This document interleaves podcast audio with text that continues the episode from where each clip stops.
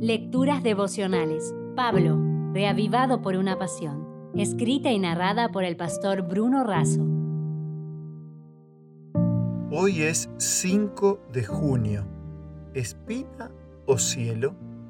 En 2 de Corintios capítulo 12 versículo 7 leemos: Y para que la grandeza de las revelaciones no me exaltara, me fue dado un aguijón en mi carne, un mensajero de Satanás que me abofetee para que no me enaltezca.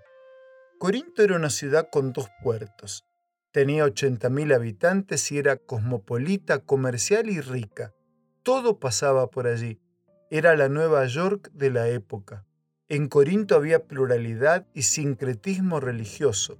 Abundaban los templos para decenas de dioses, Dionisio, Diana, Júpiter, Zeus, Afrodita o Venus, la diosa del amor.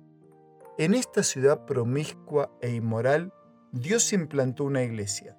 Esta tenía que invadir al mundo, pero estaba siendo invadida por el mundo. Sus graves pecados estaban entrando en la iglesia. Pablo quiere traer la iglesia plenamente a Cristo y su palabra. Así, él les cuenta una experiencia fenomenal.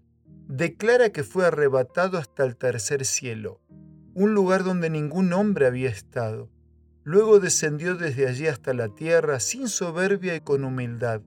Él seguía teniendo un aguijón en la carne, una estaca puntiaguda, una espina o una astilla. Él atribuyó su espina a un mensajero de Satanás. El propósito del enemigo era molestarlo y estorbar su obra. El propósito de Cristo al permitir la aflicción era protegerlo del orgullo. El apóstol habla de cosas sublimes y del cielo, y a veces nosotros queremos saber de qué se trataba la espina en su carne. ¿Cuál era la espina del apóstol? ¿Miopía? ¿Astigmatismo? ¿Algo más grave como glaucoma?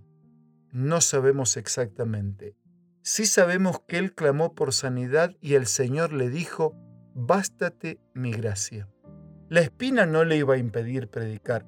Él seguía preparando personas para el cielo. Muchos pasan por alto sus espinas y se deleitan en verlas ajenas y exponerlas ante todos, incluso en las redes sociales, en lugar de evangelizar con el cielo, mundanizan con las espinas. Pablo clama por remedio, pero Dios sabe que el mejor remedio es dejarle la espina, porque eso lo hará más fuerte y más dependiente. No hay lugar en Pablo para criticar, él tiene que predicar. No hay lugar para murmurar, él tiene que adorar.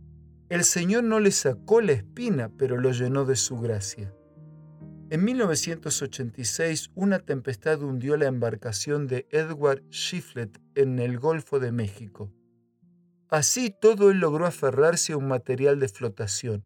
Dos días después, fue salvado por la Guardia Costera. Estaba tranquilo, recostado sobre su propia pierna ortopédica de madera. Él había perdido su pierna en un accidente automovilístico algunos años atrás. Siempre se refería a su pierna artificial como una desgracia, pero ahora se había transformado en su balsa salvavidas.